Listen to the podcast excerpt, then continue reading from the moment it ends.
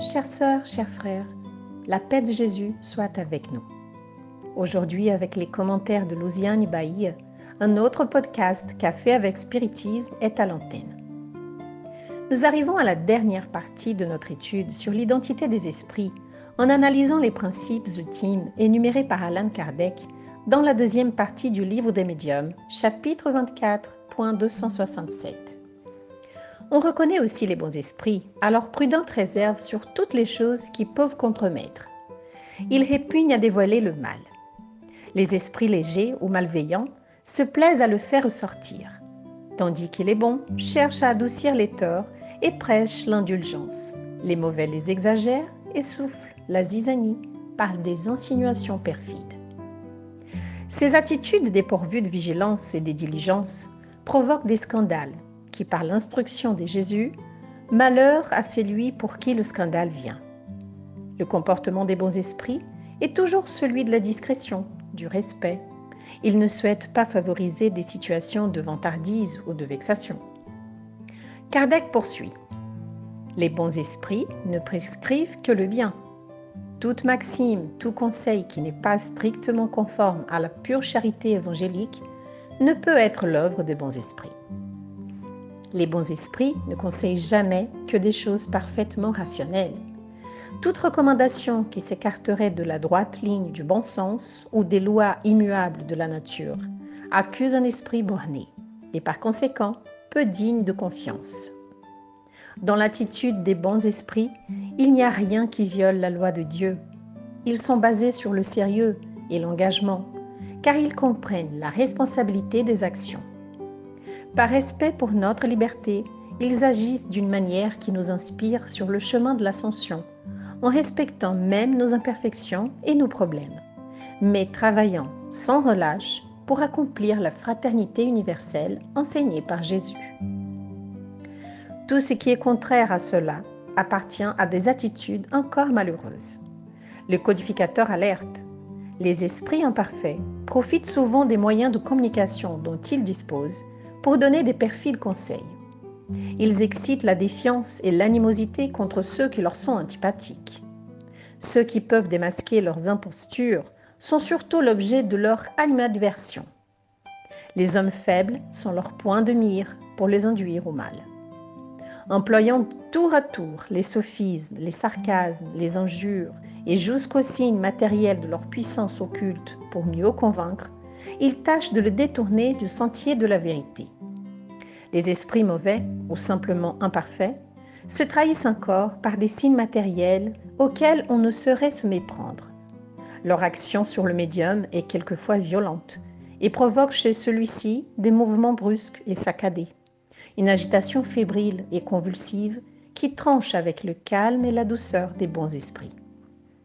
L'esprit des hommes qui ont eu sur la terre une préoccupation unique, matérielle ou morale, s'ils ne sont pas dégagés de l'influence de la matière, sont encore sous l'empire des idées terrestres et portent avec eux une partie des préjugés, des prédilections et même des manies qu'ils avaient ici-bas. C'est ce qui est aisé de reconnaître à leur langage. Ce sont des détails, chers frères, que le codificateur a travaillé dur pour nous mettre en garde contre les pièges, les tromperies, les illusions. La prière et la vigilance sont indispensables dans cette tâche, car elles fournissent la sécurité et le discernement afin que nous puissions mener à bien notre tâche et notre action dans le domaine du bien. Les signes des influences du mal sont des vrais conseils pour nous de ne pas tomber dans les pièges et aussi de ne pas en être les constructeurs non plus. Toujours dans ce même sens, nous avons les principes suivants. Les connaissances dont certains esprits se parent, souvent avec une sorte d'ostentation, ne sont pas un signe de leur supériorité. L'inaltérable pureté des sentiments moraux est à cet égard la véritable pierre de touche. Il ne suffit pas d'interroger un esprit pour connaître la vérité. Il faut avant tout savoir à qui l'on s'adresse, car les esprits inférieurs, ignorant eux-mêmes, traite avec frivolité les questions les plus sérieuses. Il ne suffit pas non plus qu'un esprit ait été un grand homme sur la terre pour avoir dans le monde spirit la, la souveraine science. La vertu seule peut, en le purifiant, le rapprocher de Dieu et éteindre ses connaissances. Seulement de la vertu. Les esprits en question 893 du livre des esprits soulignent que toutes les vertus ont leur mérite, parce que toutes sont des signes de progrès dans la voie du bien. Il y a vertu toutes les fois qu'il y a résistance volontaire à l'entraînement des mauvais penchants. Mais le sublime de la vertu consiste dans le sacrifice de l'intérêt personnel pour le bien de son prochain, sans arrière-pensée. La plus méritoire est celle qui est fondée sur la charité la plus désintéressée. Toujours la charité comme invitation à notre salut. Afin de reconnaître la nature et les degrés de confiance qu'il devrait mériter, le codificateur souligne que ce n'est qu'en étudiant soigneusement le caractère des esprits qui se présentent, notamment d'un point de vue moral, le bon sens ne pouvait pas tromper.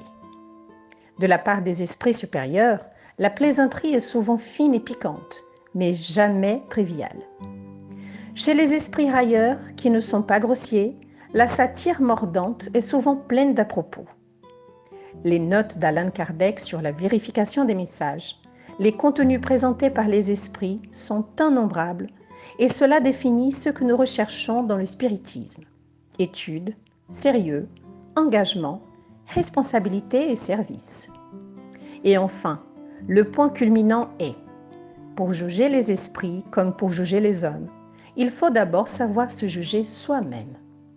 Il y a malheureusement beaucoup de gens qui prennent leur opinion personnelle pour mesure exclusive du bon et du mauvais, du vrai et du faux, tout ce que contredit leur manière de voir, leurs idées, le système qu'ils ont conçu ou adopté, est mauvais à leurs yeux. De tels gens manquent évidemment de la première qualité pour une saine appréciation, la rectitude du jugement. Mais ils ne s'en doutent pas, c'est le défaut sur lequel on se fait le plus illusion. Ainsi, chers frères, nous sommes arrivés au terme de nos réflexions sur l'identité des esprits. Faisons résonner en nous la responsabilité d'une étude sérieuse, disciplinée et attentive face à ce que nous vient des esprits, qu'ils soient incarnés ou désincarnés, afin que nous puissions contribuer correctement à la diffusion du consolateur promis.